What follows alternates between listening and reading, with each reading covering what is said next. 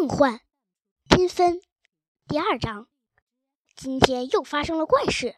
晚上，那个巫师现身了，他还拿着那个绒球，只是绒球变成了蓝色，还发着光。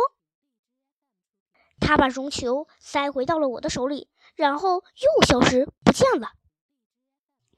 早晨来到学校，我把这件事情告诉了我的死党朋友们，于是我们开始了一场大讨论。我也一样，不过我的绒球是粉色的，我的是黄色的，像星星。我的绒球不断的往下滴着，呃，绿色的奇怪的液体。老邢的话让我们不寒而栗。我有一种预感，今天是不平凡的一天。